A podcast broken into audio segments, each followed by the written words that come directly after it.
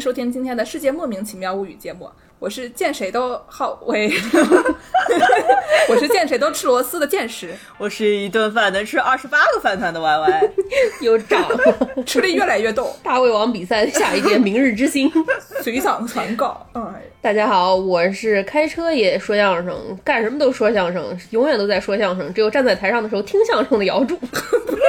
不是说好了吗？开车不说话，说话不开车，开酒不喝车，喝车不开酒啊。说的都对，嗯，哎。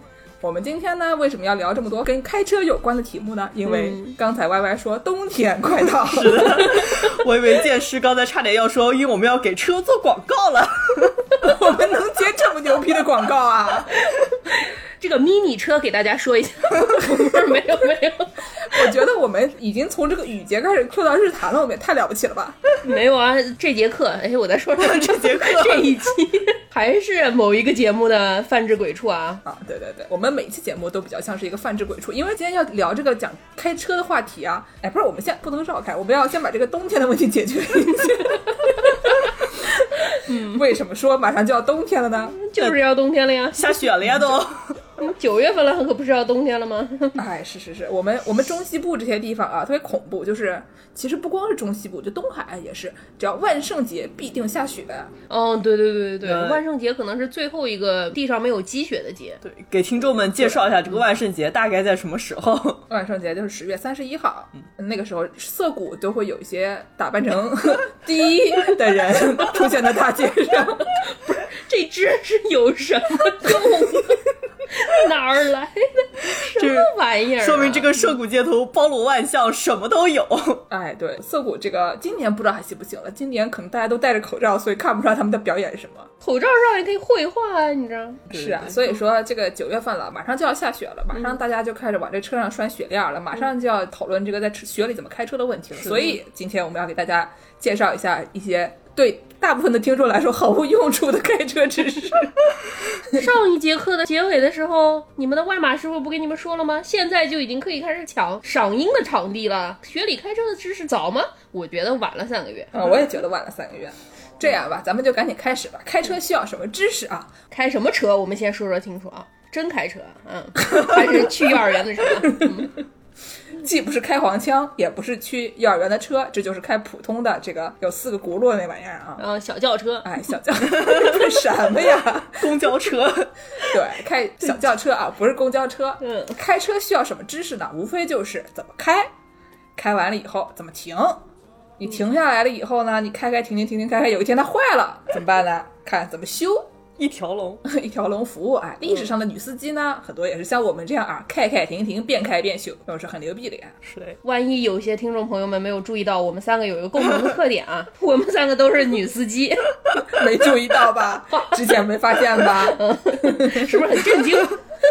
行吧，那我们我们三个人对吧，都有考驾照的经历。那我们先让这个最正常的 Y Y 这种在中国考过驾照的人开始说原教旨主义。对，从原教旨主义的开始说，然后我们渐渐往鬼畜的方向发展。说谁呢？说谁呢？说谁呢？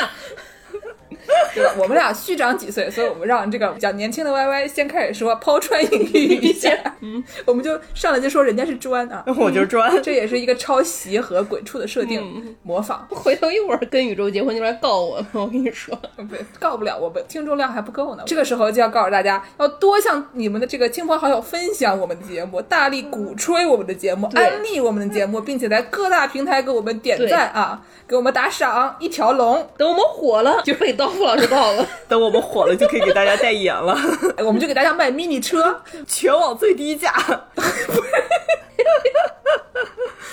嗯，这个，哎，我我也不用给大家这个怎么介绍吧，我就反正给大家顺一顺，毕竟可能大家国内都是考过驾照的人，对吧？但是因为考驾照，很多人，比如说像这个什么青年老师他们考驾照的时候，这个路口还是非常的非常野蛮的啊。然后呢，渐渐的就有出现了这种科目三这种非常鬼畜的东西，然后感觉考驾照的难度就是一直在往上增的。这样吧，你给我大概介绍介绍吧。我没有在国内考过驾照，所以这个科目一二三我都不是没什么概念。我好像就考了个科目一，因为我是拿美国驾照换的中国驾照，所以说我也是回去只要考一个交规。对，那那因为就是一般驾校嘛，就是在你考完了科目一才带你开始练车，就毕竟你要有一点这种安全驾驶啊怎么样的知识，要不然也不好意思把这个车给你开。所以呢，这个科目一就是比较大家熟悉的这种考这种交通安全规则啊，就叫告诉你这个每个路牌怎么认，嗯，然后开车有哪些注意事项。嗯。哦，说到认路牌，我要插入一句，嗯，这个路牌上面啊，如果出现 x i n g 的时候，它是什么意思？X I N G 就是行啊，你开着开着看路边写一个行，对对对对对对对，就是给你加油的，你知道，它旁边写 行人行，就是给你给行人加油的。对对对，就是路边上经常会有这个 x 加 i n g，这个 x 呢就是一个 cross，就是说 crossing。就是这个地方会有什么东西通过的意思。嗯嗯。前两天呢，我们祝师傅去这个 Joshua Tree 这个公园玩儿，嗯，然后路边上看见一个这个画了一个大海龟，嗯，一个乌龟底下写行，然后就大家一看就哎乌龟挺行啊，对 对这个意思。你其实是说这个地方可能会有乌龟经过，对对对对对，然后之前我们三个人一起去这个夏威夷玩，嗯，然后就看他们那边有一种特别可爱的鸟叫捏捏，就是火山大鹅。但是我们大家都没有见过活的捏捏，但是就是在路边上看到一个牌子上面画了一个捏捏，然后底下写捏捏行行啊，对对对 我记得可能是看它快灭绝了，所以给它加个油，你知道吗？对对，加油，对那个什么，好像环球影视城里面还有那个小黄人行，对，所以说。如果有一些想要预备将来来美国自驾游的朋友们，如果在路边看见这个“行”的话，要注意一下，就可能会有什么东西要过去啊。大多数情况都是行人比较行，对吧？但是行的东西是很多的啊。对来来，Y Y 继续。哦，这个科目一呃是这种交规，那这个科目二和科目三呢，就是要考你的这个驾驶实操了。嗯，驾驶技巧路考。对，这个科目二呢，就是考一些什么停车啊、入库停车啊、侧方位停车啊，然后开上坡啊、开下坡啊这种样子的，呃，每个司机都需要掌握的基本知识，对吧？嗯嗯那科目三呢，就是这个上路路考，嗯，就是给你一大段路让你去开一开。嗯那我们现在还有了科目四，还有科目四，我都没听说过。科目四考什么呀？我也没听说过。那还能考什么？就你这个就相当于你要学出师了呀。你出师之前，那肯定要再让你做套卷子，对吧？又做卷子啊？凭什么呀？不是考过一次了吗？对呀、那那就看你有没有忘呀。哦，复习一下。对，这个考点还不太一样，嗯，这个 bar 还更高了一点。就更难了。，对，为什么呢？因为你要上路了呀。这不刚上过路吗？说什么呢？吃饱了好上路，考完试给你俩饺子。还是蓝莓馅儿的？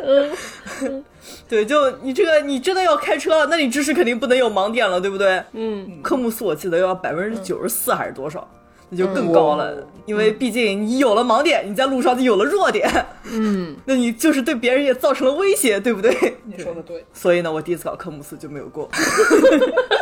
我们 Y Y 是一个堂堂的女博士啊，嗯第一次考这个没有过，所以说各位听众朋友们，如果连个博士学位都没有的人，就就不过是很正常的，对吧？对，多考几次总会可能考过的。对对对嗯，对，啊，对你把题库都背下来就行了。对，你上网找那个什么基精真题三百题什么，就是的，就是你要把网上题全做烂，但 那你就学会了呀。对上路就不会有盲点了。那就是全部考完，你也就可以出师了。所以你后来上美国又考了一次，是的，国内驾照到美国只能换着用一年吧，我记得。对对对所以那你到美国来考就很容易了，毕竟都已经背得滚瓜烂熟了。那这不行啊，这是两套系统啊，对啊，牌子也不一样。我也不知道那“行”是什么意思呀，对不对？啊，那美国有什么特别大的区别吗？我觉得这个考卷儿上面的东西我已经不太记得了，无非就是一个 stop sign 得停。嗯，停牌得停。嗯还有什么消防栓多少 feet 之类不能停车？对，美国有一些比较怪的规定，比如说什么，你有的地方你右拐得先到自行车道上，然后完之后再拐。那自行车道上人不就被你碾死了吗？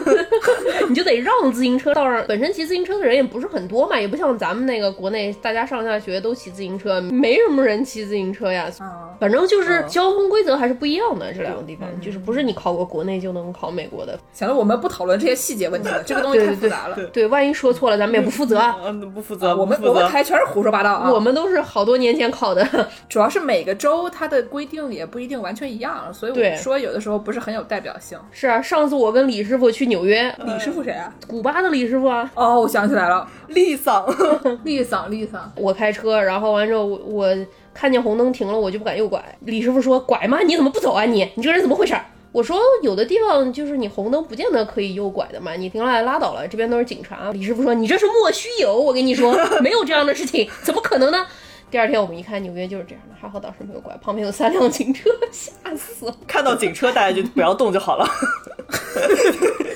一个刹车停住就不动了。对，因为美国警察是抓开车的，然后所以他什么都抓。嗯加州这儿特别变态，你停着红灯拿手机下来看一眼，他也会抓。恐怖！对我还被 pull over 过，然后当时我刚买车，我就一副难道我这个车是别人偷来的给我买了，脑洞很大。就小心翼翼的说，我真的是买了保险，刚买的车，你等我拿给你看。嗯，所以你被 pull over 是为什么？呃，超速。我刚买的车就超速，哎，我来说个段子啊，嗯。就是我们刚才说这个丽桑，嗯，她有一次很牛逼，有一次我们俩都在美国，然后我们俩就是开车去，好像去威斯康星玩，然后我们去的路上，嗯。就是刚进了他们的州，他是伊利诺伊的车牌，嗯，然后呢开到了威斯康星，然后就他们那边有的警察特别坏，特别喜欢带歪嘛，外地人不让左拐，哎，对，就是就有一个下桥的地方，一般下桥的时候你会速度会比较快嘛，嗯。就如果你没有带着踩的话，可能速度就上去了，嗯，然后底下就躲到一个警车这边逮这个超速，嗯。然后就逮到我们地上了，嗯。然后呢就后面哇哇的就过来了，就跟到就过来了，嗯，然后立上也也没得什么反应，也没得大惊失色，也没得怎么样，就往那边一停。嗯，然后呢？然后我坐在副驾，嗯。然后立上就叫我帮他把他那个就是前面这个就凑齐了，就凑齐了。抽屉啊，前面那个抽屉啊，就把它里面东西拿出来，就有他的什么保险证啊，然后什么 registration 啊，什么乱七八车的糟的，注册，嗯，车对注册的信息什么的就给他拿出来，然后他驾照好像也在里面。然后呢，就是都在一个这个信封里面，然后我一抽，哎，抽出来一张这个贺卡，这个贺卡上面画了一个耶稣。然后，因为我把其他东西，警察过来敲窗子，我把东西就已经递给警察哥们儿了。嗯然后呢，我就一边递一边就问这个丽桑说：“这他妈啥？”然后我当时用英语问的，我就说这是啥？然后他就说这是我 godmother 给我寄的明信片，教母，哎，我的教母给我寄的明信片。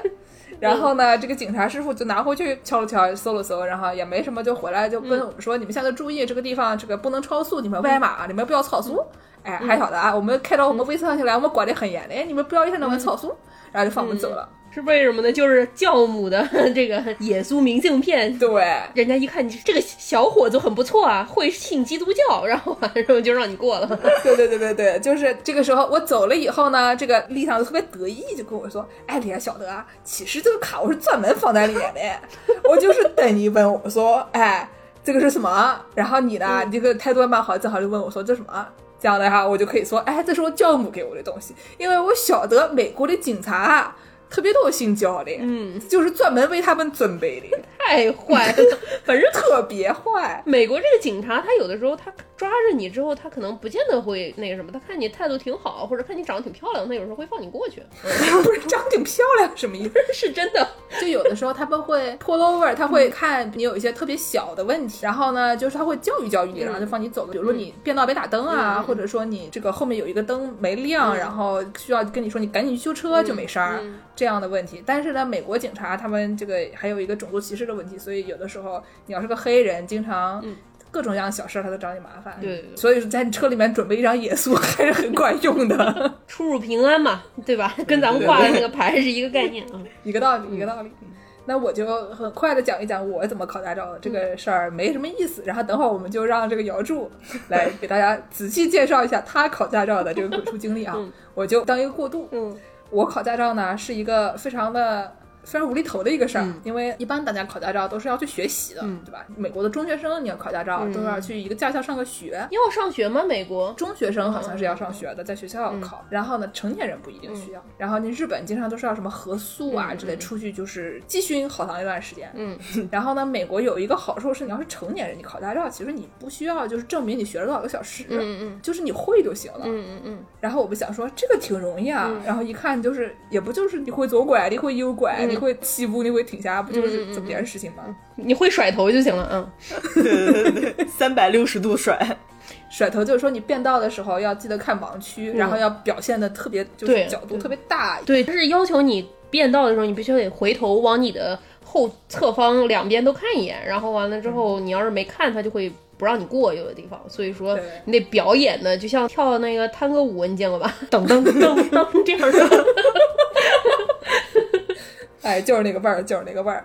然后呢，我就找了一个朋友，当时我是跟这个之前我们节目中出现的灌肠师傅啊肖师傅，嗯一起去学的。嗯然后他找了一个他的朋友，嗯然后这个人是有车的。嗯我们就一起去找这个人，可能学了能有三个小时吧，俩人加起来就开了能有三个小时，嗯。然后可能去了两次，嗯，然后基本上就是在一个停车场里面学一学怎么起步啊，嗯。然后换个档，自动挡也没有什么正儿八经换挡了，你无非就知道那自动挡的那几个档，嗯。然后在那边开一圈，嗯。然后他带你上路再开一圈，嗯。然后就跟你说你变道的时候要注意什么，然后就跟你说一遍，嗯。说完了以后你就开，嗯。然后就结束了，嗯，然后我们就想，这啊，嗯。我怎么觉得开车应该要比这个难啊？嗯嗯然后就就也没有发生什么，就去了。嗯然后呢，就是我学了平行停车，就是路边停车。对，但是我技术非常差，因为你想象一下，我一共只开了两个人加起来开了三个小时，我可能只，开了一个半小时。嗯然后我能垫了两回这个平行停车吧，嗯嗯我就是停一塌糊涂。但是就是我也就是傻呵呵的我就去了。嗯嗯去了以后呢，那个考官是一个可能跟我爸差不多年纪的一个。头发都白了，一个很和蔼可亲的一个大叔，嗯。白人大叔，嗯。然后那白人大叔那就和蔼可亲嘛，人就跟我聊天，然后我就上车，我就跟他聊天，我就一边开车一边跟他聊天，然后他就跟我说你在这里变个道，然后我就变了，嗯。然后再给我吹嘘说他儿子嗯。是这个康奈尔的这个学气象的，哦，他知道明尼苏达九月份就冬天下雪吗？肯定知道啊，嗯。反正他就是一个就是有名的大学上学，然后我就夸他，我就说哎你这儿子太牛逼了，然后就狂吹，嗯。就是说就吹，然后考官就非常得意，非常开心，然后就忘记叫我平行停车了，嗯然后就我就过了。混过去了。嗯后来我搜了一下，我们州其实是要考平行停车的，嗯，但是我没有被考。考不考看心情，对啊，就警察停下来看你长得好看就不那个。对，看你有耶稣的画像。对啊，老师傅给你考开车，看你夸他儿子，他就不让你考，挺好。对，然后我就靠夸他儿子，我就考过了驾照。然后呢，跟我一起去灌肠老师傅呢，他可能就是不像我运气这么好，碰到了一个为自己儿子特别自满的这么一个老师傅，嗯然后可能就比较凶吧。嗯反正搞得这个灌肠师傅他也很紧张严格的老师，啊。然后呢，他开车开着开着呢，回来跟我们说他没有过。嗯，怎么呢？然后我就嘲笑他，因为我觉得说我这么容易就过了，嗯你应该也很容易就过了吧？为什么你没过呢？然后灌肠老师傅跟我一脸无奈的说，他开到了马路牙子上，倒鸭子 开到了 倒鸭子上，也是一种鸭姿，倒鸭子。对他开到这个倒鸭子上。然后我一想说，哎呀，那也没有办法了，你就只好再去考一次吧。嗯，那灌肠师傅后来又考，考过了吗？他后来应该也是过了的，我主要是嘲笑他第一次没有过，开上了倒鸭子。嗯，那我们下面让姚柱来给我们介绍一下他考驾照的经历啊。嗯，好。刚才健身说了嘛，美国这个成人考驾照，你是可以先考一个交规，然后拿一个学习照，然后那个学习照是你就可以上路练习了。只要你旁边坐着一个有驾照的人就可以了。我们当时朋友都是有中国驾照，中国驾照是可以在美国开一年的嘛，所以叫有中国驾照的朋友租一个车。我也就是大概自己练了练吧。呃，我在国内的时候，当时就没想着在国内报驾校。我爸说我是老师傅，我来叫你。我爸也是，嗯然后当时我爸就带我到没有人的那种停车场啊，我家门口，对，然后各种停车场啊什么乱七八糟，慢慢练一练。然后我们俩就吵架，为什么呢？就是我爸教我开车，就后来我考上驾照了，我会开车之后，我爸教我开车，他都是以一种声控车的心态来教我开车的。朋友们知道什么是声控车吗？加一脚油，加一脚油，加加加加加，好好好好好好，停停停停，来来松松松松松，行行，行行行，往左一点点，一点点点，停停停停停，好，再加一脚，再一脚，加一脚。哎呀，我说什么呢？你看笨的像猪一样。还什么香油打打打打打打打的，好，到这边停，辣吃，辣吃。就是教人倒车还是一个常规操作吧？你最后在大路上，你加油加加加加，停停停停，松松松，再来松一点，来来来来，好好好好，加哎！你看你是是自动挡还是手动挡啊？当时我爸教我说，我们家车是个手动挡，但是反正就整体来说，就是如果有一个声控车，它就就能声控的很好，因为每一个小细节它都掌握到。然后反正就是自学嘛。后来我就是在美国考的，然后我我也是第一次没考过，跟肖师傅一样。你也开上了倒鸭子吗？没有，我跟你们说，因为我们明州没有康奈尔可以吹，你知道吧？对，明州没有康奈尔。然后呢，我去考的时候，当时。是这样的，我们路考它不像中国有的驾校路考，它是那种专门圈出来一块儿，像是一个模拟大陆环境的一个考场。美国像明州，它那种就是叫你到路边的那个社区里转一圈儿，这样。我也是当时，然后我当时别的开的都挺好，就开到一半的时候就挺紧张的嘛，因为那个考官也是不苟言笑的样子。然后他那个社区里面可能有一家有小朋友，然后他就想让别人开车经过的时候注意一点，于是他就在。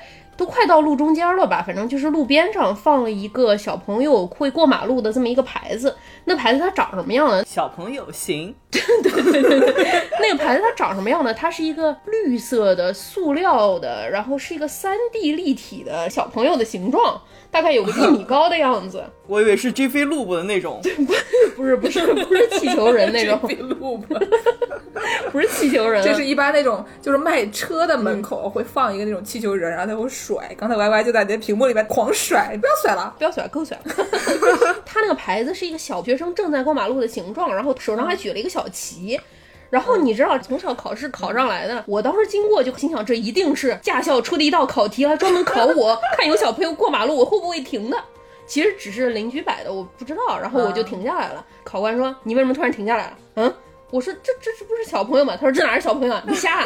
然后完了之后，考官就因为我 迷惑选 项，对，就因为我被迷惑选项迷惑了，然后说我无故在路中间停车，然后就没给过。哦，你说到这个小朋友，我突然想到一个，有一次看那个李淼谈奇案，淼叔写过一篇文章，然后写了一个，就是他大半夜去了一个什么地方社区，反正就是看一个哪个杀人案什么的，然后他就拍了张照片，路边就有一个那种假小朋友，然后举一个旗，跟你说的一模一样，但是那张照片特别恐怖，是。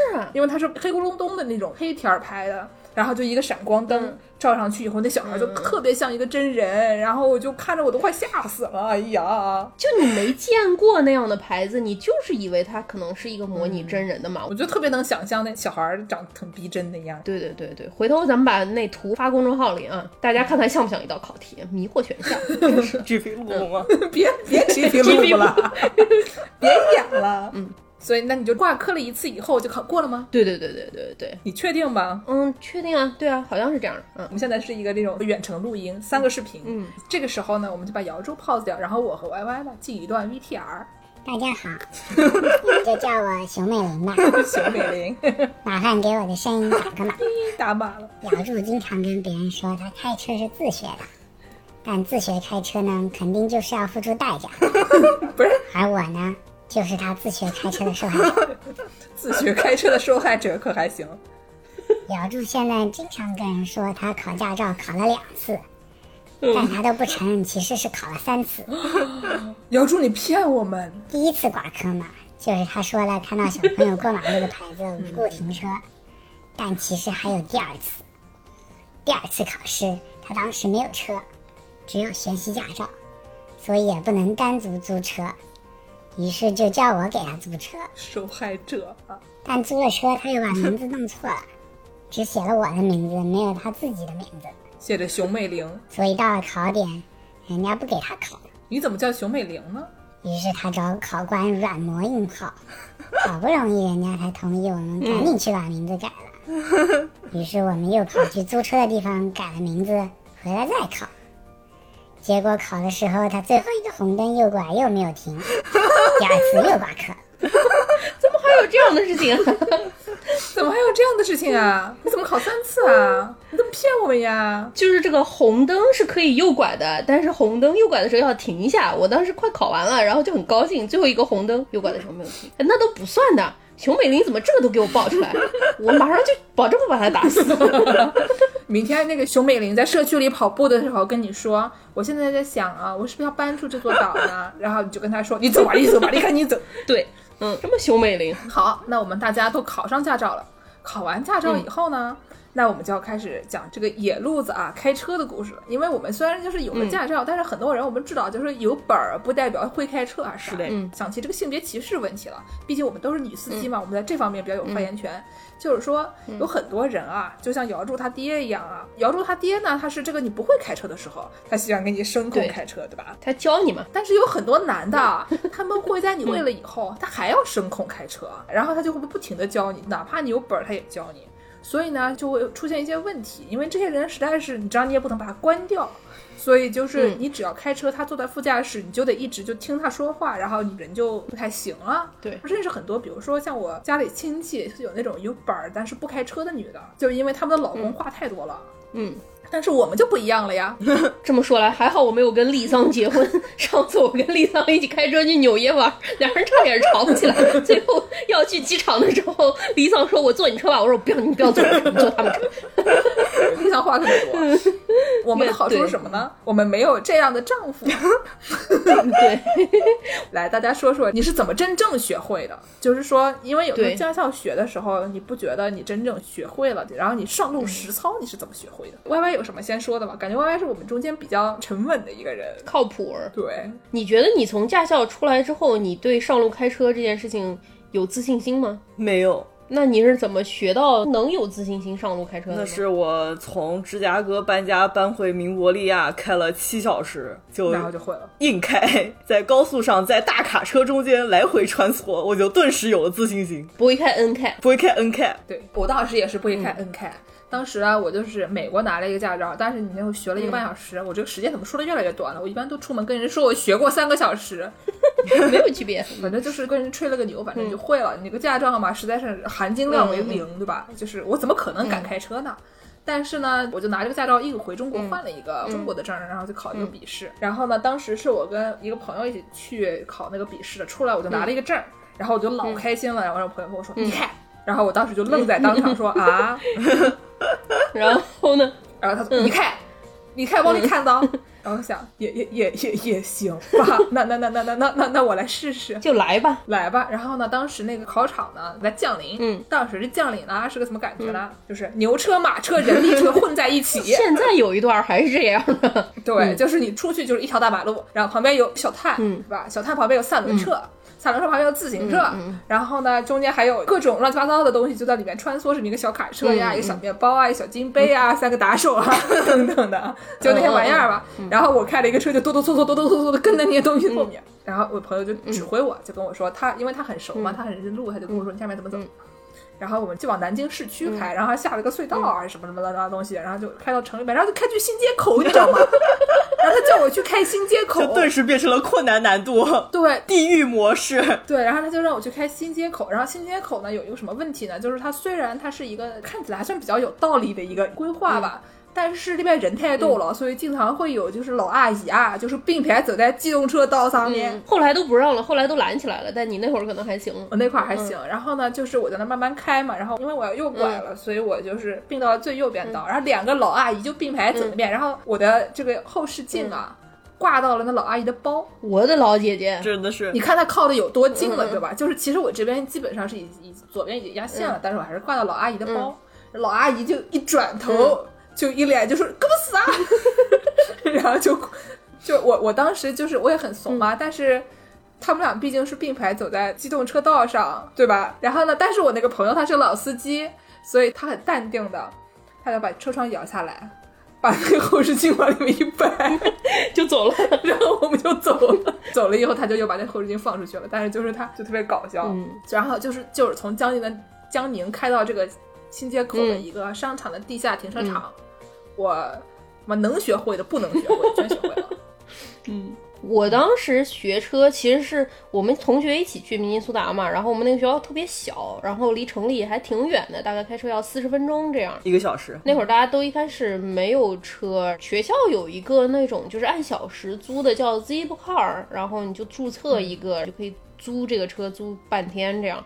镇上也没有中国超市嘛，所以你想买点儿什么大米啊什么玩意儿的，那会儿明州也没有。对，要要说一下，咱们那个时候还没有那些什么 Uber 啊，然后就是有点像现在那种打车软件儿什么的，对对对那些东西都还没有，所以你要出门儿，就是你要不开车，要不就别去了。对对对对。所以当时就是唯一的办法就是租这种小时车。对，所以我虽然也不是非常很会开，但是我就是总觉得人民群众都在水深火热之中，我要身先士卒。对我要身先士卒嘛，先学上驾照，然后完之后带大家都去上中国超市吃上饭吧。嗯，大家体会一下什么叫大姐大。反正就是也不是很会，但是我就先开上了，然后完了之后不会开，经常会遇上一些挺危险的事情，但是也都化险为夷。运气比较好吧，所以说也没有出现什么特别大的问题。这个时候，我们又要把咬住病特调进一段受害者录音。他刚才说啊，他刚才说没有出什么事，受害者说可不是这个样子。我们专门去采访了一下这位熊美玲朋友。嗯，听一听，听一听，熊美玲有事儿吗？后来嘛，姚柱考了三次，考上了驾照，之后就经常夸下海口，要开车带我出去。有一次他说要带我去城里的超市，明州著名华人超市联合面条。为什么叫联合面条啊？United Noodle，当时我们也都是租那种小时车，因为大家都没有自己车，所以也没有 GPS，当时手机上都没有流量，没有网。好苦啊！那个时候姚柱就叫我打印了谷歌地图的导航，给他导航。坐这个声控车，但是呢，姚柱仗着现在有驾照了，所以根本也不听我的导航。果然，我们就在城里迷路了。等到好不容易找到超市的时候，超市已经关门了。我当时就觉得上当，但是我什么也不敢说，因为还要靠姚柱把我带回学校才行。回来的路上，天色已经黑了，路牌也看得不是很清楚。在一个路口，我叫姚柱直走，但姚柱毅然决然的就右拐了。拐过去呢，感觉不太对劲，因为只有我们一辆车往这个方向开，大家都是往相反的方向，而且对面的车都在对我们闪起了灯。原来我们是开进了单行道的反道。胆子真大啊！当时嘛，我是很害怕的，也很紧张。还好后来找了一个店门口停车场进去掉了头，才不再走反道。同样的迷路事件不止发生了一次，迷了这么多次路啊！还有一次我们去城里大学找朋友吃饭，也是挺晚的了，但是怎么也找不到朋友给指的路。姚柱说他为了不拐错，迷路的更厉害，还在一个十字路口停下了车，打起了双跳，停在马路正中央，太野了。打电话问方向。当时后面还有车等我们，我当时又很害怕，每次我都很害怕。于是经历了这几次迷路事件之后，我熊美玲 我熊美玲，在没有车也没有驾照的情况下，毅然决然买上了一个 GPS。熊美玲好惨啊！但是就算是有 GPS，姚柱也还是经常跟 GPS 吵架，说 GPS 都给他找的是小路，不好走，他都是认识的。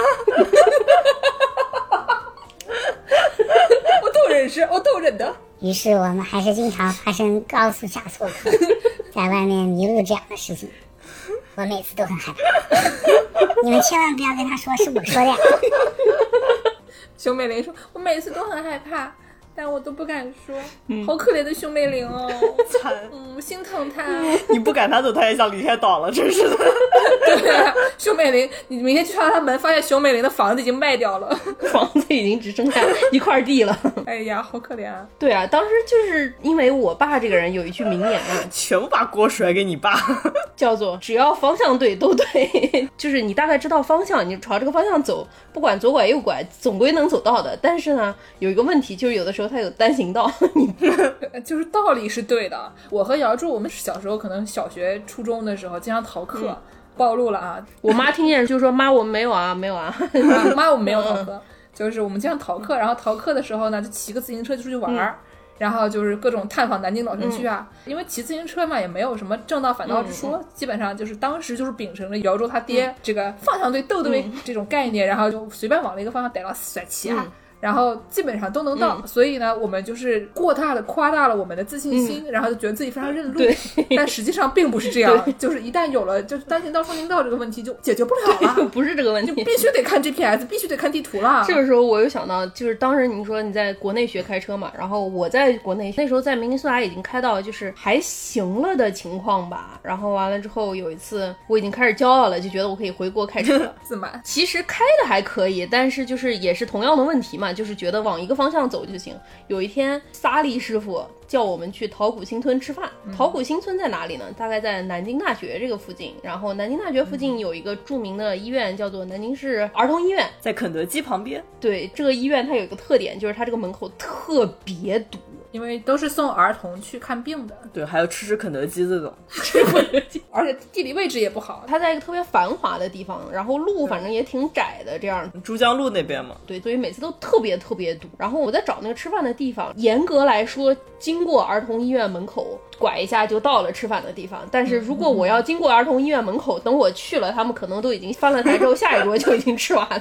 所以我当时在一条很小的路叫青岛路里，拐过一个弯，然后一看，我了个老姐姐，前面是儿童路医院那一段，这可不能行啊！我不能往前走，我得掉头出去。但是青岛路这个路又特别窄，当时我开着我爸车，我爸车是一个 SUV，还挺大。南京朋友们听到这里已经疯掉了，这个事情非常不好。外地朋友对这个事情就没有任何概念，所以就也没有办法。但是你要是在南京住过的朋友，听到这里就已经就进入癫狂的状态。那个路它特别窄，它大概就是能够勉强供两车通过。能有两个方向的吗？我觉得那都得互相让才能过。对对对，我当时情况紧急，我要吃上饭呀。那我要是出去，我就进入了儿童医院那个百慕大三角了，踹不在里面了，出不来了，我就被吸住了。它是一个黑洞呀，我就不敢去嘛，我就掉头。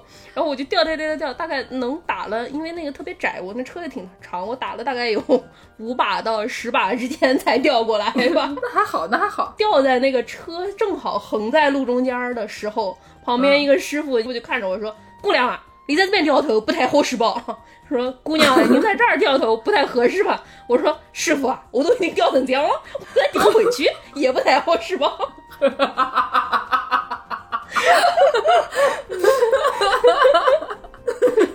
师傅被怼的无话可说啊！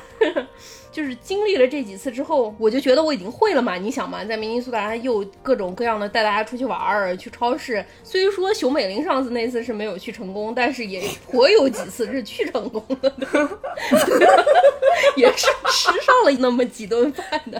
所以说，我就觉得我已经会了。然后。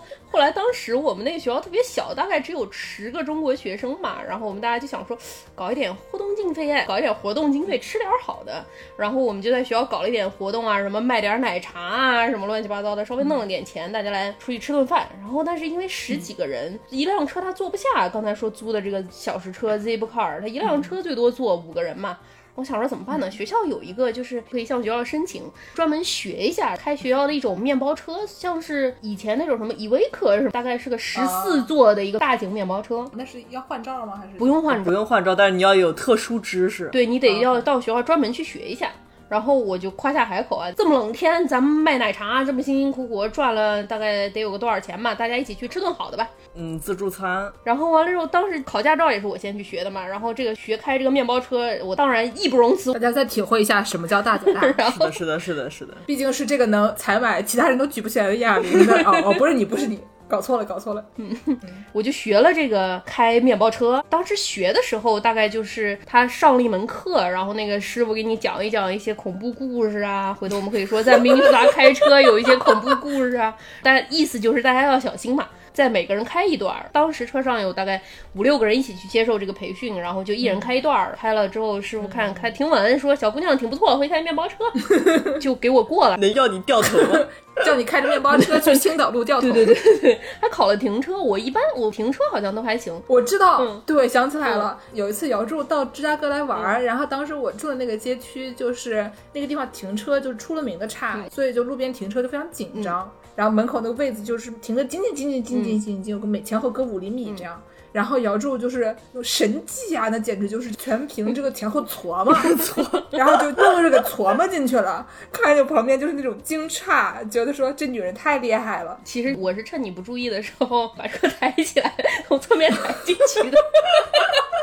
反正那个车也没有你的哑铃重，你你是 对对对，我就开面包车嘛，然后我就从停车场，然后当时很冷嘛，零下三十度就已经冻上了，我就把这个车给从车位里出来，开到。学校停车场的边上，停车场是在一个挖下去的坑里，一个坡上去的。我就觉得这车好像有点肉，怎么都跑不是很跑得动。但是反正也能走，我就没管，因为我想着这大车可能就是不是很带劲儿吧。然后我就想去上它那个坡，怎么都上不去，就是使劲踩油门，它那个车也上不去。之后学校的保安吧，看着我这个车在这折腾了有小五分钟也上不了那个坡，然后保安就说：“您怎么了您？”我说我这车上不去，你给我看看呗。你没把保保安打一顿？人 给我帮忙嘛。保安上来看了一眼，说：“姑娘啊，你这个车他想要上坡，首先你要得它发动哎。”我想，我有一个问题啊，明尼苏达的保安怎么也说南京话呢？就是这样的，就是原因重现。然后当时在培训的时候，他光培训了我开，他没有培训我发动。我也有这个问题啊，就是这个不会发动这个事情真的是一个事儿。就是很多时候像我们这样，就是有的人他上来就买车了，他没有这个问题。你如果上来不是买车，你每次租新的车的话，就你找不到他在哪边打。对，而且他是。现在新的那种车很多都是一个钮儿就按了就发动了嘛，不是你钥匙插进去转一下。对对对，它那个老的那个面包车是钥匙插进去转，然后而且它那个挂档，它那个档位像古早公交车的那种档位一样在地上的，可能就是，挺怪的。然后我当时没打着，我就没发现，我以为是天冷它热的慢，然后结果就没打着。那是天冷热的，你就全凭这个蹭，就是琢磨也能琢磨到那里去。你这个琢磨技巧这太牛逼了，琢磨从车位里出来，并且从停车场开出去，开到坡下，上不了坡才发现，还好没等上高速才发现没打着。嗯，那也是个本事。嗯。后来就在学弟学妹中传出了一段佳话。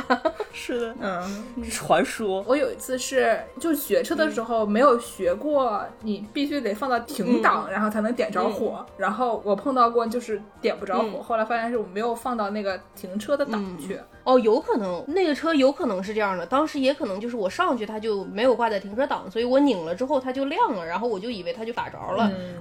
因为别人还车的时候，有的时候他停下来，他直接就熄了火，他没有把档位归回到停车档。对，可能就是这种原因。不要找理由了，不要找理由了。但是就是因为每次你换不同的车开这个事儿，感觉就是，嗯，每次都像好像是新学一个车一样。对对对，因为你长度也不一样。对。对对吧？然后好像好多的那东西都在不同的位置，然后那个仪表盘有的时候你还得调方向盘上下。我觉得这个最变态，就是说你要是在中国，可能开车基本上大家的身高可能没有差那么多。我有一次租车租了一个，我知道前面那个人可能两米吧，他坐下以后，他方向盘就是在我脸的前，你通过方向盘那个缝 就看前面。对，然后我在那琢磨半天，就是想方设法把这方向盘往下挪。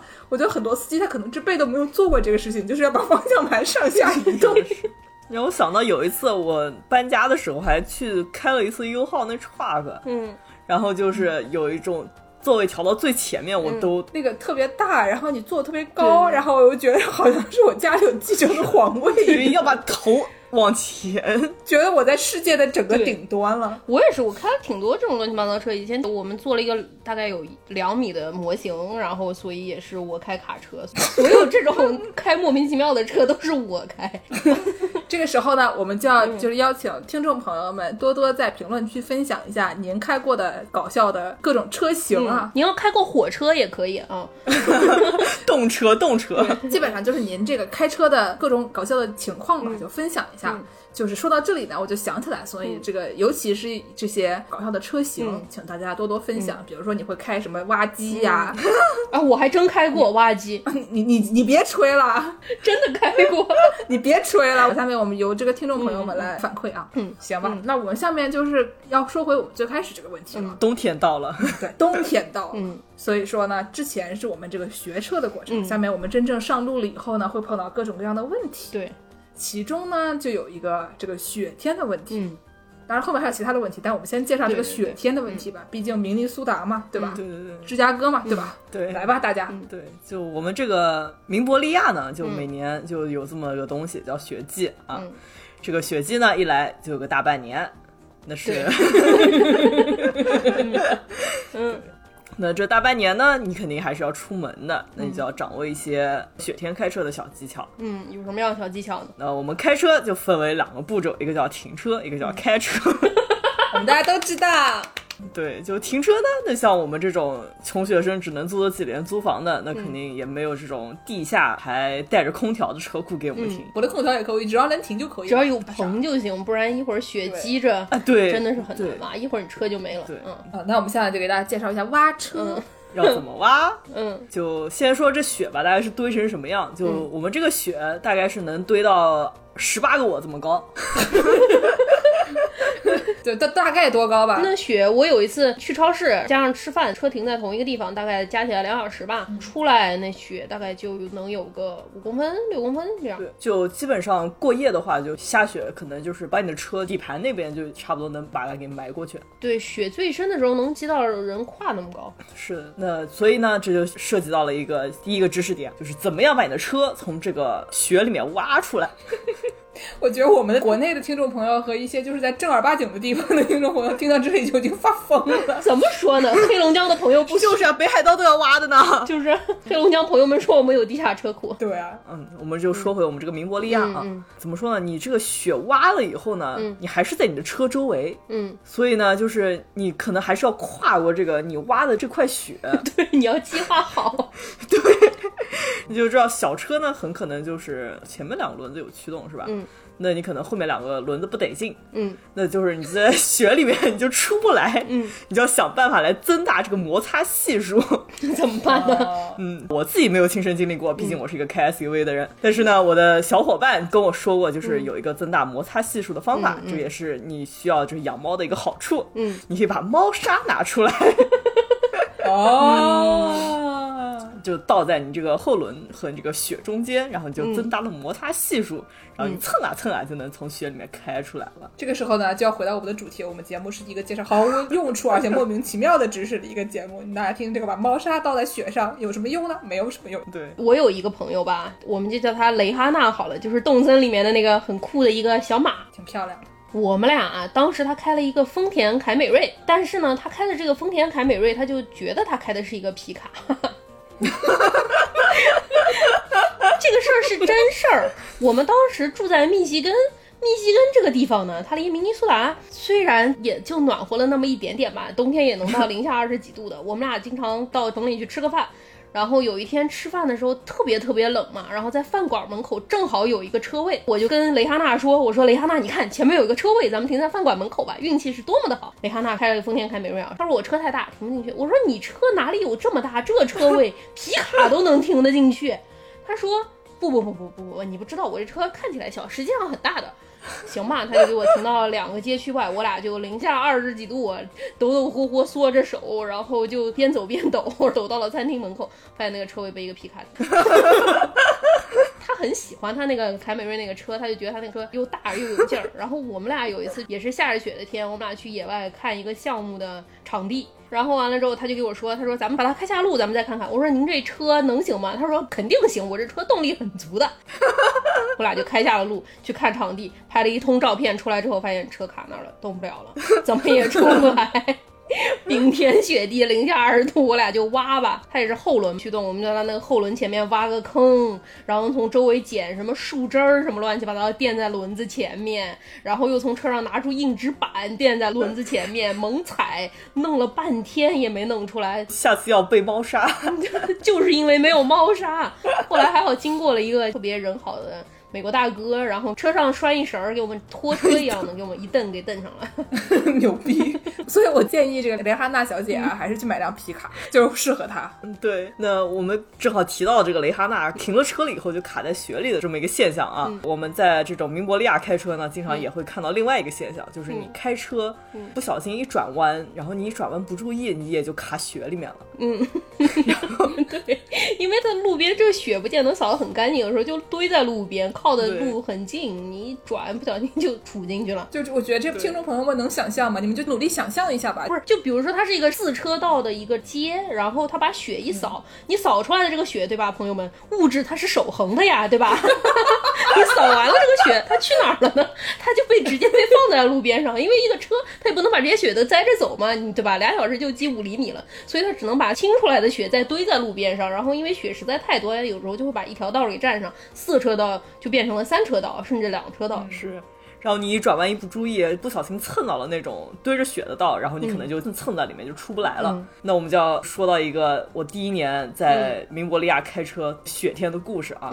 我这个大晚上开车回家，然后就是作为一个开 SUV 的人，我特别有一种优越感。嗯，然后我这开着开着吧，然后我就发现这前面怎么好像有一个车像张开了翅膀的样子，然后这翅膀旁边吧还站了人，怎么回事儿？然后这些人吧好像还在推着这个翅膀驱动着什么，我以为是车要起飞变形了，你知道？是，这真的是。然后后来就发现吧，是一个小车，可能在这个十字路口转弯不小心就卡在这个雪里面了。嗯，然后就这个路人，像之前姚柱也提到过的这种中西部热情好客的这种，对，西伯利亚人民还是非常的淳朴，非常的乐于助人的。对，明尼苏达人是真的挺不错。是是，他们还停下来就帮忙一起把这个张开翅膀的车给推出这个雪。翅膀是什么？推车门，把车门给打开了。嗯，对。啊，是那，所以就也是为别人感到了这种开小车的煎熬，惋惜了三十秒，然后我就很开心的开着 SUV 从他的旁边的雪上碾压了过去。这个时候教教大家一个无用的德语词，叫做 “Schadenfreude”，什么？翻译成中文叫做 幸灾乐祸。这个幸灾乐祸用南京话该怎么表示呢？你就看见一个车在旁边陷到雪里，你经过，你说。哦吼！对，就是个开车转弯，你要转大弯啊，千万不要转到雪里。这个知识点我们说过了，对，抄下来啊。对，那停车呢，还有一个知识点，嗯，那就是这个零下三十度啊，这是一个重要的题干。嗯，那你零下三十度的时候呢，你这个车肯定你就不能把这个密封状态随便给破坏掉，对吧？因为很可能就会出现这种情况，就是你这个车窗摇下去，你就发现它摇不上来了。对。听众朋友又逼来，你们在说什么？什么玩意儿啊？那你就要吹着这个零下三十度的风，你肯定就要感冒了，对吧？嗯。那还有一个问题呢，就是你去了停车场，那你不想摇车窗，嗯，那你应该怎么拿这个停车票呢？嗯，那你就要开门了。你要人下来拿才行，是吗？对对对，你你就要开门了。但这个门呢，有时候呢，也很可能就是被冻住了。对对对，我有一个朋友就是这样的。所以呢，就在这个。无数个在这个明伯利亚开车的时候，就会出现这种一个车，你发现它在那个取票的地方卡了很久，然后发现它一直在挣扎着，那你大概就知道，嗯，这个车的门被冻住了。对，一个宇宙奇观。对，你在明伯利亚，你看有一个特别大的面包车，就是那种家庭用，家里生四个孩子，大家要上面包车的时候，大家都通过一个什么后备箱爬进去，或者是通过副驾驶爬到后面，是为什么呢？就是因为后面的拉门冻住了。是的，太惨了。但是在这里，我要给两位主播介绍一件事儿吧。咱们这个国内的停车场，一般它早就已经不取票了。我们洛杉矶大概。去年才有了第一个通过摄像头认你的车牌，然后算你进来多长时间的一个停车场。我当时跟一群美国同事一起去嘛，当时他那个就跟国内那种商场是一样的，就是你在手机上面下一个 APP，然后你就直接进去，也不用拿车票，他就扫了一下我车牌就登录了。出门那个车杆扫了我一下，抬起来把我放出去。我出来的时候就直接从信用卡上刷，我就听见我车后面坐了四个人，四个人一起。哇！咱们中国五六年前可能都不止，到处都是这样的了。但美国还是很土的，所以大家体会一下我们这个科技啊，还是对。哎，然后呢，就刚才我们说的这个扫雪主干道啊，你拐弯的时候，然后你卡到雪里面，这个事情要注意的是，你只要拐大弯就可以了，或者你开个 SUV，对吧？就是你不管怎么样，你这个事情这个风险减小很多了。但是呢，就是像我这种没有车的人，我以前基本上冬天我都是靠腿着走到公交车站，边走边抖啊，刚才说的边走边抖啊，然后呢腿着去，然后腿着回来的这么一个情况。然后呢，就有很多穷人和妇女都跟我一样。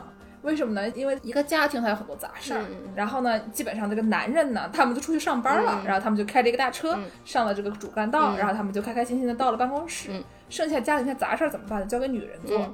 嗯所以呢，他们经常就是有一些短距离腿着从这儿到那儿、闹到这儿的一些问题，嗯嗯然后经常还要比如说推着家里的老人、嗯推着家里的婴儿车嗯什么的。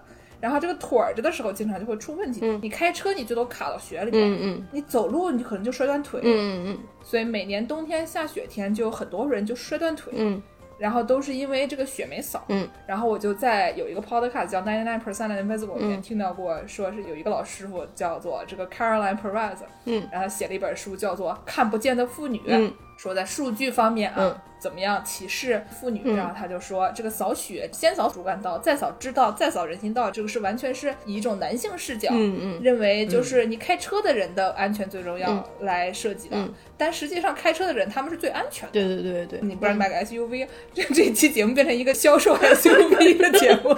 请斯巴鲁联系我们。对，随便哪个 SUV 厂家联系我们吉普，听见没有？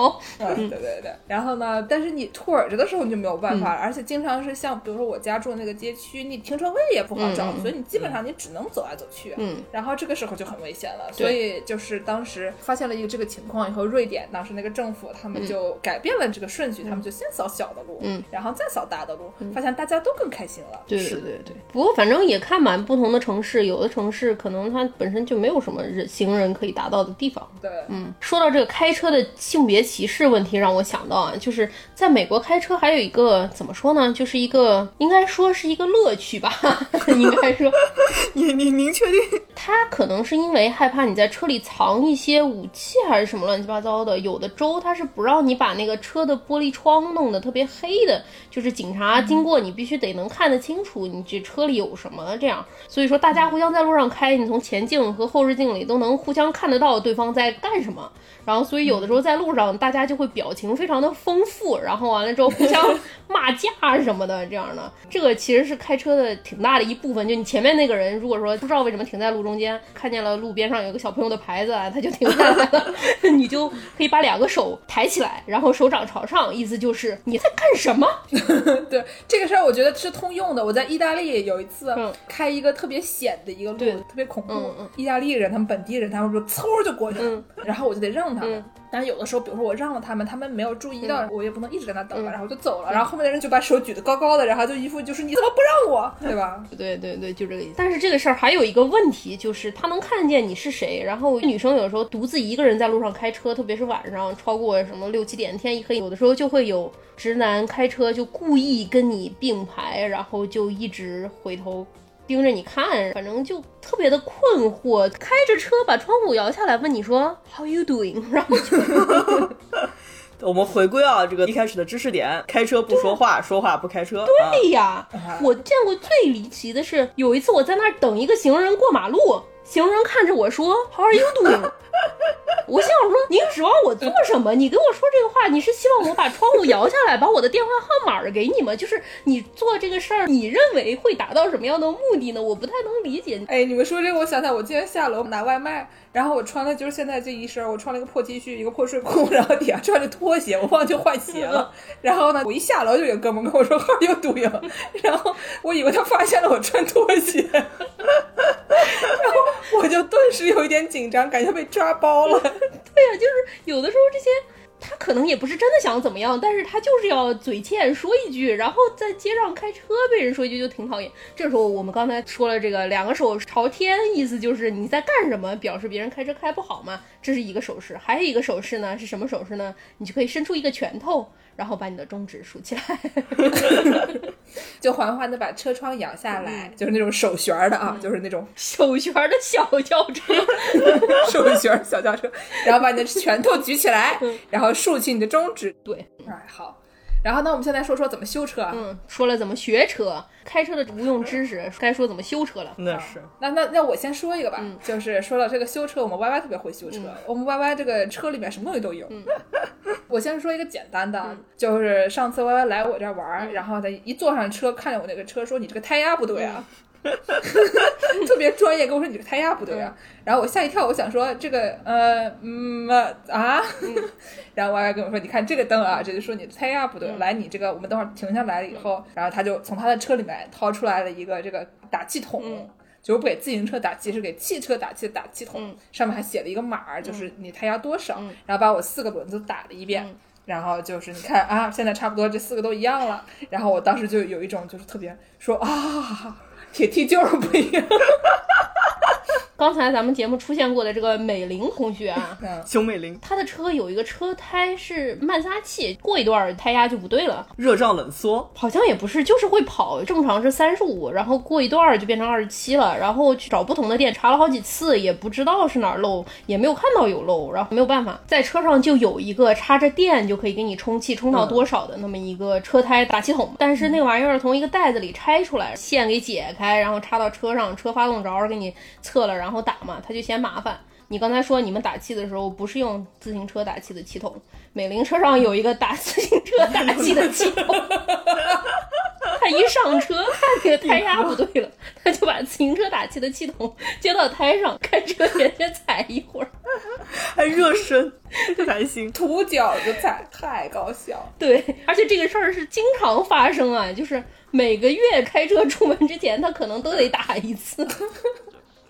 那这个剑师说到了，我我车上有这个打气筒，那是来自于一个比较血泪的一个故事啊。嗯，就是我曾经有一次车胎爆了，嗯，耳朵能听见的那种，车停在那儿就能听到漏气声。嗯，然后那个时候正好是年底，年底呢美国人要放假吧，嗯，放假那肯定就这种修车的地方也不太开，那我就要自力更生。我车停在了停车场，那我要把车从停车场弄到修车的地方吧。嗯，那这个车胎瘪了，那肯定是开车不安全的。开不了的，嗯对，那就涉及到了一个问题，那就是我们要把备胎换上。嗯，那这个换备胎就每个人基本上每辆车上面都会有一个备胎，你们把自己的后备箱下面那个板子掀开来，就能看到一个小巧的一个备胎了。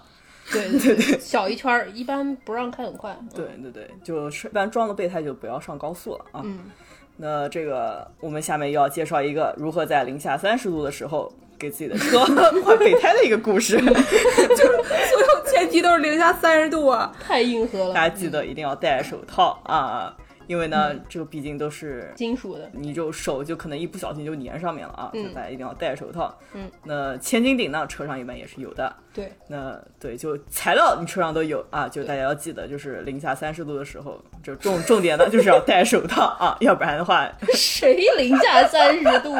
咱们中国都没有人弄这事儿。哎 漠河，咱们有漠河的听众吗？漠河的听众也有来修车的修车厂啊，谁自己换车胎呀、太心酸了。哎呀，嗯，这事儿都不是光是明尼苏达、洛杉矶这种整天说出来大家就恨死的大城市，也是六点以后修车厂肯定都不开了。我也自己换过备胎过，落后啊，不好啊。所以就是这个备胎怎么换呢？你就你把前进用千斤顶把它顶起来，对，它里面也会有那个就是 tire iron 叫什么，下螺帽的那个东西，就是胎上的那个螺帽特别大嘛，有个几厘米的那么一个直径嘛，然后有一个专门的扳手给它扳开来。你把那几个螺帽下了以后，你就可以直接把这个移下来，嗯，是然后你就再把那个备胎移上去，然后把那个螺帽拧上，然后再把螺帽拧上。对，然后就是四舍五入，其实也就跟换灯泡差不多。对对对对对对对，，但还可能还要打个气。这些事儿都不是很难的，你要是不会怎么办？你如果你在国内到处都有非常方便的修车厂，你就联系个修车的师傅来给你修一下就得了。你要是在美国，你实在是五点以后连个修车厂都找不着，你就打开手机。现在咱们也不是手机上连 GPS、Google Map 都没有的年代了啊，也是有流量了，搜一个 YouTube，搜一个视频，然后看着修，其实没那么难的啊。是是是，美国开车还有个特别野的事儿，刚才我说我参加那个面包车集训，然后那个开车师傅给我们讲了一些恐怖故事。这恐怖故事中间包括什么呢？就说咱们那个美国西伯利亚中西部生态特别好，然后它那个高速公路边上也没有拦的围栏，有的时候经常会有小动物跑上去。鹿呀，老虎对呀，没有老虎，狮子 没有老虎狮子，大概最多是浣熊嘛。臭鼬过马路，然后特别是开得很快，你不能急打方向或者是急刹车嘛，有的时候就会撞死。然后他就说，你们开这个车要注意，千万不能跟着那种特别大的那种运输大卡车，那种四轴以上可能得有个八个轮子、十个轮子的那种车。然后它特别特别大嘛。然后他说他有一次开车跟着那么一个车，然后撞到一头鹿，撞到了一头鹿不算，他那个轮子特别有劲儿，把那个鹿给卷起来，然后抛到天上，抛了十米高，然后那个鹿砸到了他前挡风玻璃上。哇，嗯，太可怕了吧！这也。是，就是不要跟着那种运输大卡车，不然会有路扔到你的车上。这个知识点大家记住了吗？笔记本记一记啊，很重要的。记住了记住这个说真的是真的是挺恐怖的，嗯。就是中国可能不一定有那么多大卡车，但是它很多上面会捆着东西吧。嗯嗯就是因为我妈是一个这个在重症监护病房的工作人员，嗯。她就是见到过那种，就是你前面一个大卡车上面放着钢筋，嗯。然后钢筋滚下来，嗯。直接把你一个人就是穿过去，嗯嗯，然后这人还没死，你还得救他。对对对这种场景真的是太恐怖了，千万不要跟这种车啊！对对对。就是赶紧变个道过去，既然说到安全须知了，咱们就说一些这些，毫无用处的安全须知。我们也是很注重安全的，开车都不说话的啊。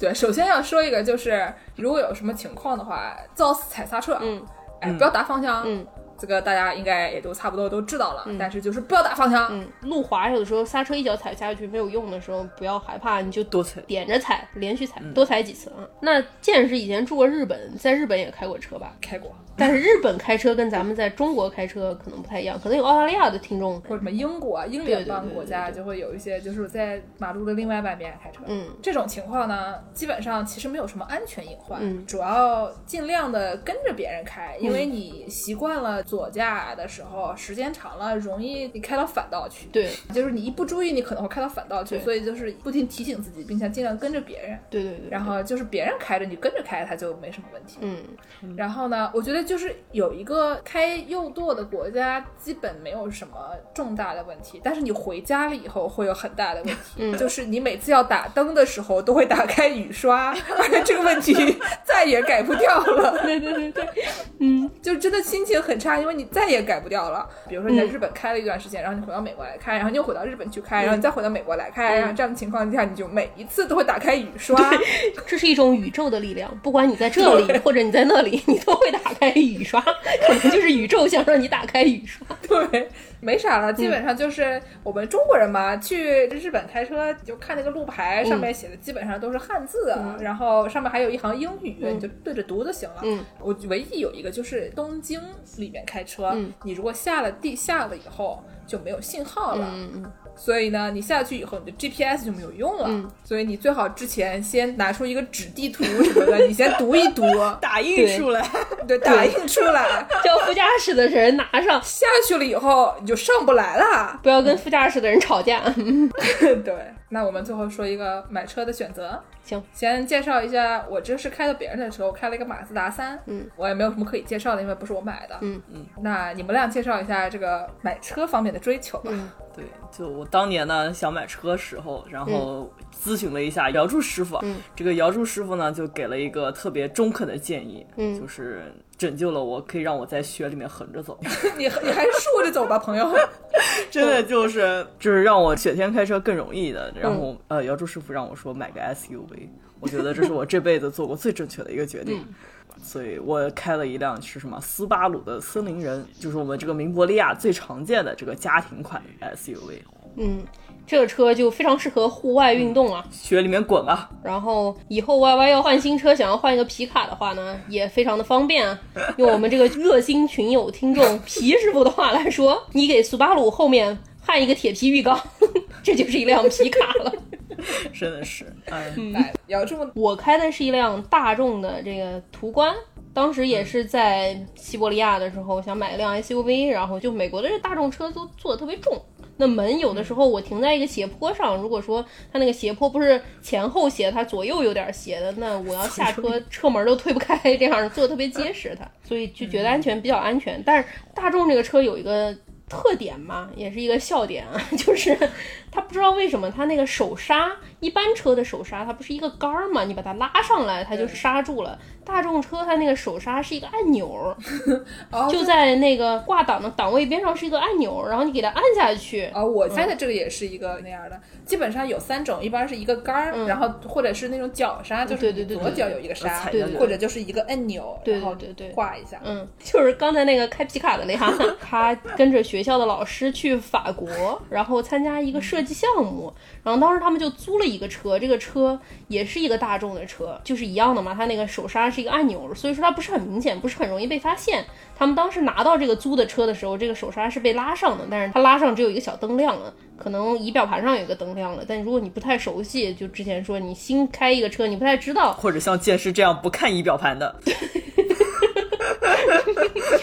剑师沉默了。剑师就假装自己已经在这个 Zoom 时代卡住了，然后他就没发现他这个手刹没有拉，所以说他就直接就开起来了。然后就像我之前没有打着火一样，他们就是这车不太给劲儿嘛，对吧？跑不动，然后摁踩啊啥，就就摁开嘛，对吧？然后就开到停车场快要出来的时候，突然从后视镜里发现冒出了滚滚的浓烟。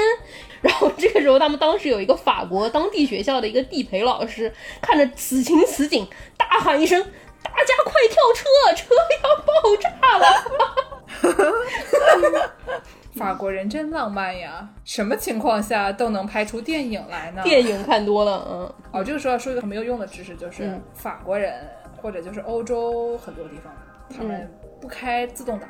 嗯他们穷，他们要省油，他们喜欢开手动挡。然后呢，你要是去欧洲的时候租车，就会碰到这一个很尴尬的情况。如果你像我一样比较智障，只会开自动挡的话，你就会发现你要租的车比较贵，嗯而且选项比较少。嗯，所以如果开手动挡还是有一丁点儿好处的。嗯。但是很多直男朋友跟我说，他们喜欢开手动挡的原因是有驾驶感。这个事情我非常的困惑，哪位很懂的朋友们给我说一说吧。这个开车没有驾驶感这个事情听起来，您是不是开酒前喝了车还是怎么回事儿？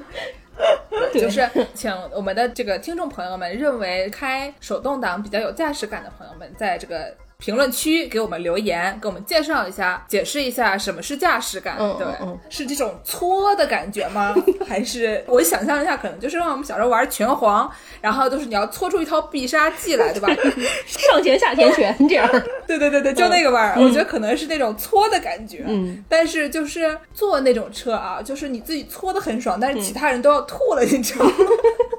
对呀、嗯。啊，我还是不是特别能理解，嗯。所以请大家给我们介绍一下。嗯，行，嗯，行吧，那我们最后给大家介绍一个很没有用的历史知识。嗯。因为我们大家都喜欢嘲笑女司机嘛，说这个女司机经常就是一脚油门当刹车，一脚刹车当油门啊，嗯什么穿着高跟鞋开车然后撞到别人啊，这样的事情，对吧？就是喜欢把这些错误夸大化，嗯就是觉得女司机好像很危险的样子。嗯但是实际上呢，世界上第一个司机她就是女司机。真的吗？是谁呀？是这样子的，就是以前大家都开什么牛车、马车、人力车，对吧？嗯就是或者就什么蒸汽火车，那也不 也行吧。您要是开过蒸汽火车，千万给我们留言啊，别忘了。啊，对对对对对，就是说我刚才说第一个司机呢，是指这种开这个小轿车这种类型的，就是油驱动的车。嗯，然后呢，这个人是谁呢？这个人是我们大家都知道有个著名的德国公司叫奔驰。嗯，梅赛德斯奔驰，我们绝对没有接广告。你看我们接得上这广告吗？就是说他这个最开始这个公司他是怎么来的呢？是一个修车小伙儿，嗯他叫卡尔本茨啊。嗯就是我们就不叫他奔驰了，嗯，而这个叫卡尔的这个小伙子呢，他是一个穷小子，他们家很穷，嗯但是呢，他妈就想说，这不能让小孩穷啊，对吧？嗯这个他妈很有远见，再穷不能穷教育。嗯，呃，再穷不能穷教育 怎么他妈是一个中国人？啊、对他妈是一个想法跟中国人很像的一个朋友，然后他妈呢就想方设法让这个卡尔这个小伙子让他上了好大学，成为了一个修车小伙儿，嗯。他就是一个有专业技能的人了，嗯，然后他就跟他的合伙人啊，有个叫奥古斯特里特尔的一个小伙儿，嗯他们俩合伙在这个曼海姆开了一个机械加工厂，嗯，但是他这个跟他合伙的这个哥们儿，这个奥古斯特呢，呢，他不太行，嗯，这小杆子吧，他不善经营，嗯。哎，没有商业头脑，没有商业头脑，哎，嗯。工厂差点给他搞倒闭了，嗯，然后但是这个时候呢，卡尔他有一个女朋友，嗯。他这个女朋友是个富家大小姐，就像那个铃木原子一样是一个富有家庭的千金大小姐，嗯。她对这个自然科学非常有兴趣，嗯。而且很聪明，嗯。但是有一个问题，嗯。她是女的，嗯，所以她不能上大学，什么年代的事儿啊？十九世纪末，嗯然后呢，怎么办啦？嗯，曲线救国。嗯，所以他就通过了这个小伙儿嗯来学习他想要知道的知识，对吧？哦，然后就跟这个小修车小伙儿就在一起了。嗯，大学代理人，哎，对，然后呢，就是这个他看这个小伙儿不行嘛，这个工厂马上要倒闭了，怎么办呢？嗯嗯小姐一看说，哎呀，算了。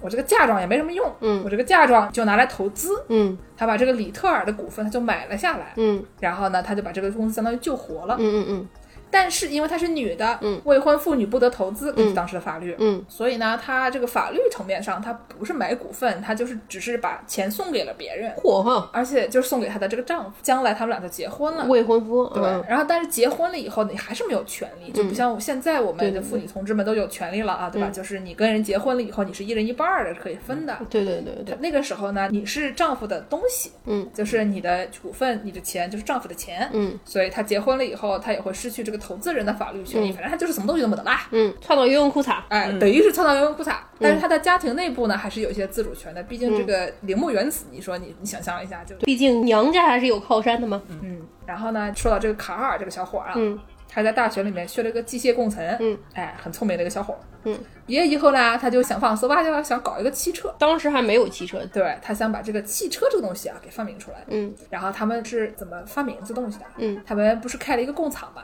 嗯。他们就去曼海姆啊一个自行车修理铺，嗯，搞了很多修车零件儿。那个时候其实自行车是一个很重要的交通工具。三大件儿啊，以前，对对对，所以他们找了一个这个当时非常很重要的自行车修理铺，嗯。搞了很多零件儿，嗯。然后他们就是想办法搞啊，嗯，搞啊搞啊搞，然后公司慢慢扩大，有了二十五个员工，一边修车一边造汽车，最后他们在一八八五年搞出了一个带专利的三轮汽车。他们这个用自行车的部件传出来的汽车，哎，对对对，这 我以为是郭德纲相声，好吗？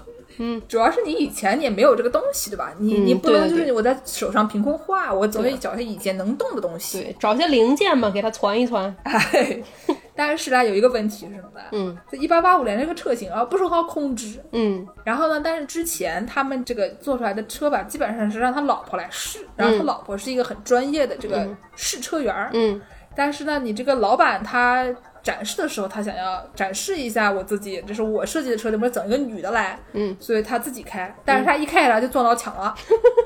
他撞到墙了以后，周围人就哈哈哈哈，怎么那么像啊，对吧？就就笑啦。对啊，你本来是想展示说你这车很好开的，你看我开咣，对吧？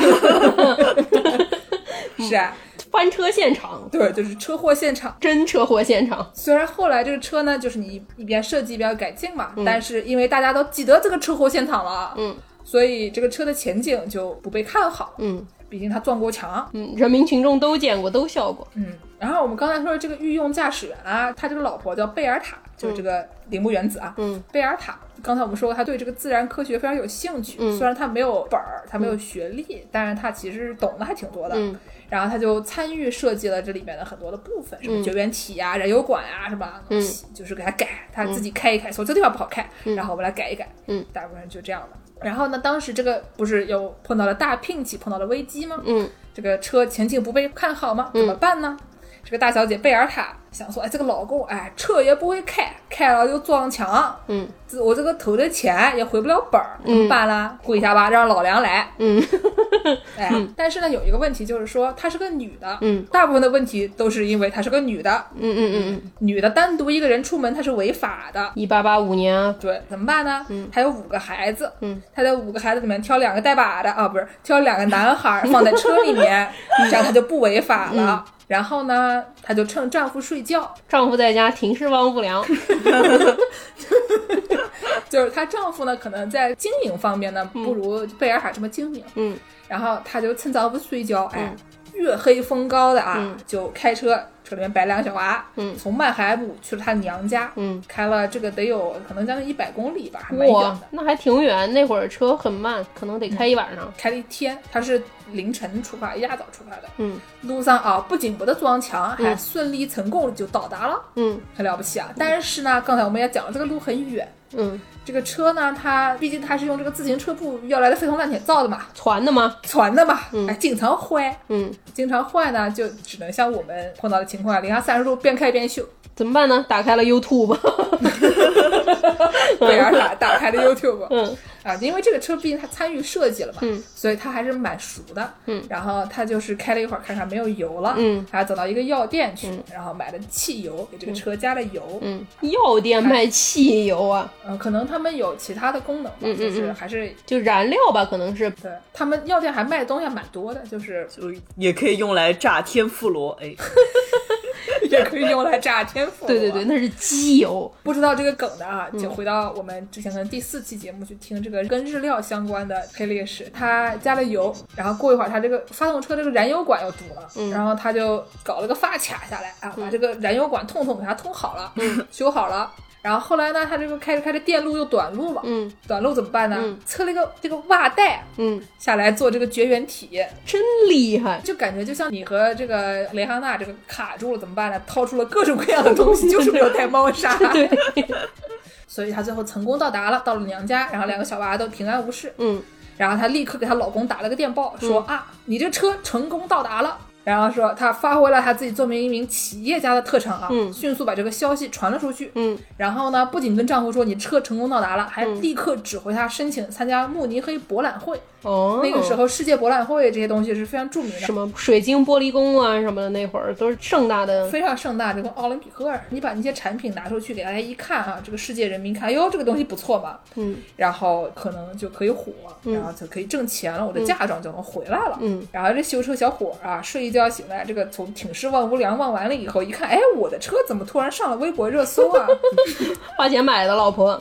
老婆花钱买的，嗯哎，然后就开开心心的就这个坐享其成了，对吧？就是这个这套公关都不用我做了，这车也不用我开了，然后反正我把它设计出来就可以了。少奋斗了三十年啊，可谓是。啊，真的是少奋斗了三十年，所以这个故事告诉我们啊，田螺姑娘的传说它可能是真的。你下次买了田螺，你这记得不要烧啊，说不定他就会修车。哎，对，但是呢，就是这个故事也告诉我们，如果当年这个贝尔塔她能上大学，她能发明东西，她能干她老公干的这些事儿的话，那发明这个车的人就不是她老公了。嗯，对吧？这肯定就这女的搞出来的了。如果她当时就能发明这些东西的话，我们现在可能都能上月球了。她当时发明这个东西，现在你开这车就不是梅赛德斯奔驰了，就是梅赛德斯贝尔塔了。那是她 first name，嗯嗯反正就是现在要是她上来的话，名字就不是这个名字了。嗯嗯嗯，好，那我们今天节目就给大家介绍到这里啊。我们给大家介绍了在美国和中国怎么考驾照，嗯然后考上了驾照也没什么用，还要野路子学开车，嗯，对，对吧？然后零下三十度开车上路了怎么办？有一些什么小撇步啊，我建议大家别去，对从源头上切断这个问题，对对对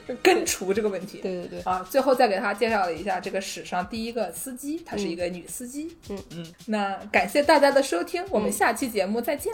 大家下期再见。再见。今天这期片尾呢，我们要给大家放一首剑师傅最喜欢的女明星王若琳师傅、嗯唱的一首著名的歌曲，嗯叫做《Trucking Every Day》啊，翻译成中文就叫做“每天开卡车”，大家听一听啊，非常欢乐的一首歌曲。对我们刚才说的，就是你看着卡车，千万不要跟在他后面啊，万一他把那个路甩起来，甩到了你的车上不好。你要先超过去，然后你在超过去的时候，你记得超车的时候要怎么样呢？要甩头，要看一看盲区。这时候你就看见卡车上坐的是谁，原来是王若琳老师傅。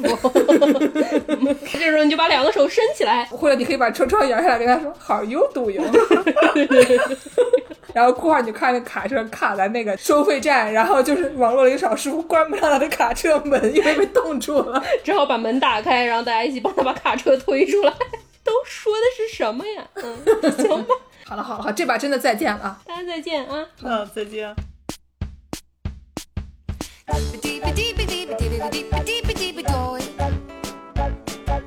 Doy.